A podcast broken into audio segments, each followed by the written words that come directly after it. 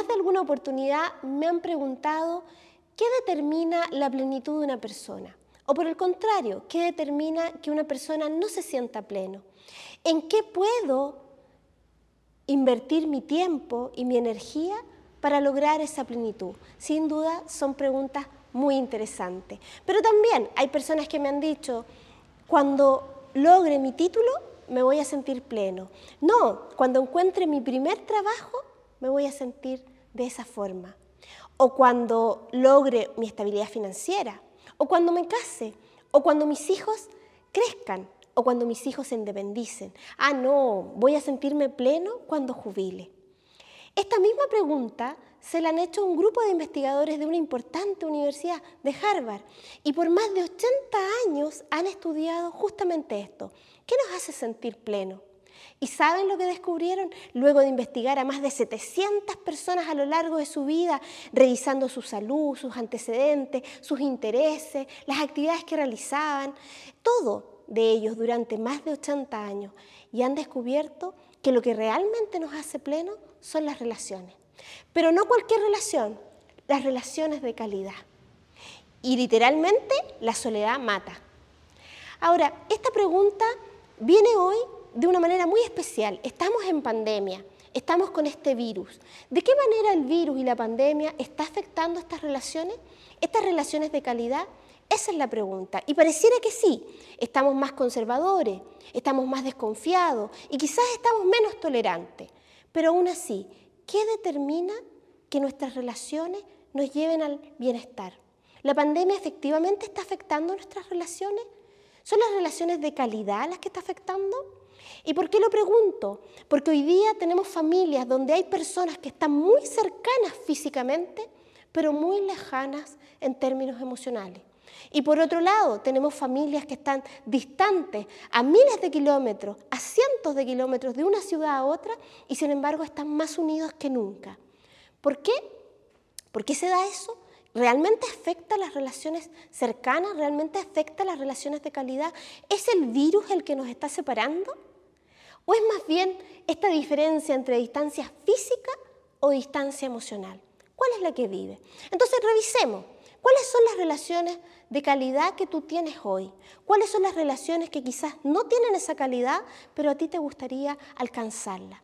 Vamos viendo, vamos a hacer una pequeña observación. Revisa esa relación y vamos a verlo desde términos emocionales, desde términos cognitivos y también lo vamos a ver desde el aspecto actitudinal. Revisa esa relación. ¿Es una relación de calidad? Y para eso pregúntate, pregúntate lo siguiente. En esa relación, ¿Cuál es el estado emocional más frecuente? ¿Es pena? ¿Es alegría? ¿Es asombro? ¿Es entusiasmo? ¿Cuál es la emoción más presente? Sin duda eso puede darte una orientación de si estás en una relación de calidad o no. Segundo, ¿qué sale de tu boca en esa relación? ¿Salen preguntas o salen afirmaciones? Hay personas que están constantemente afirmando, haz esto, haz esto otro, ¿por qué hiciste esto? Pero quizás lo que hay que hacerse son otro tipo de preguntas. ¿Qué quieres tú? ¿Hacia dónde vas? ¿Qué te importa? Por lo tanto, analiza ese aspecto de tu relación. ¿Cuánto de lo que sale de tu boca es pregunta y cuánto es afirmación? Y tercero, ¿cuál es el nivel de positividad que hay en tu relación? Algunos hablan de que esa positividad tiene que ir en una línea de tres, esas uno. Es decir, por cada cosa negativa, tres positivas. ¿Se da esa relación? Y finalmente, ¿cuán conectado estás en un día con esa persona? En una semana, en un mes, en un año.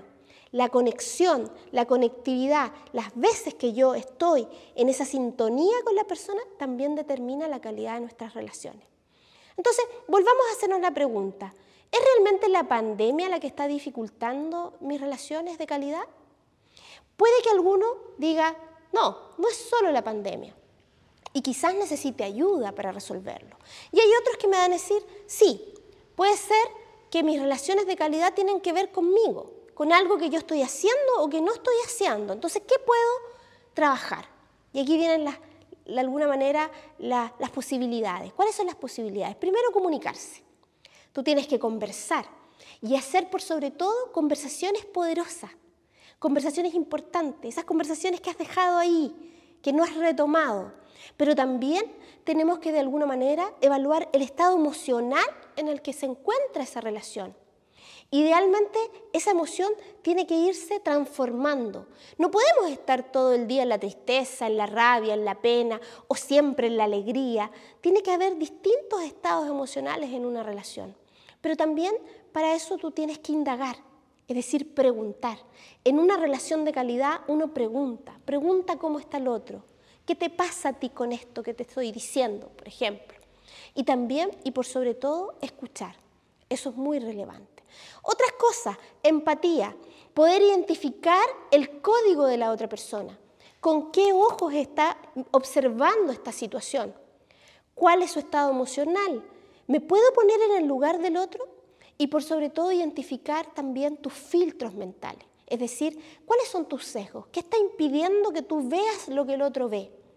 Así también es muy importante reconocer al otro, pero reconocerlo desde un punto de vista apreciativo, reconocerlo desde lo que tiene, no desde lo que no tiene, no desde lo que le falta, sino de sus potencialidades. Eso es muy importante también.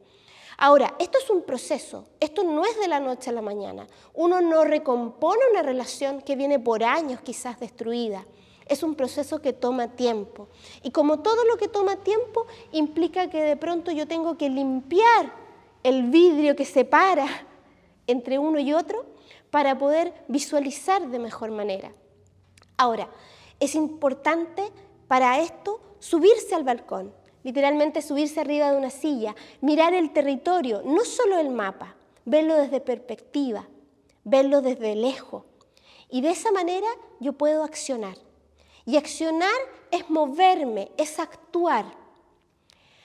La preocupación es importante. Yo puedo preocuparme. En este instante quizás ustedes se están preocupando por esta relación.